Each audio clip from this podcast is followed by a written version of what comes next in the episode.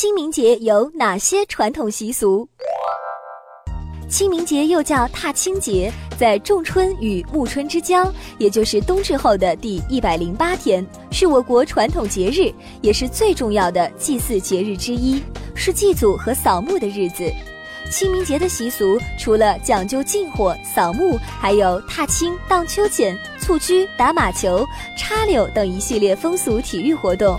相传，这是因为寒食节要寒食禁火，为了防止寒食冷餐伤身，所以大家来参加一些体育活动来锻炼身体。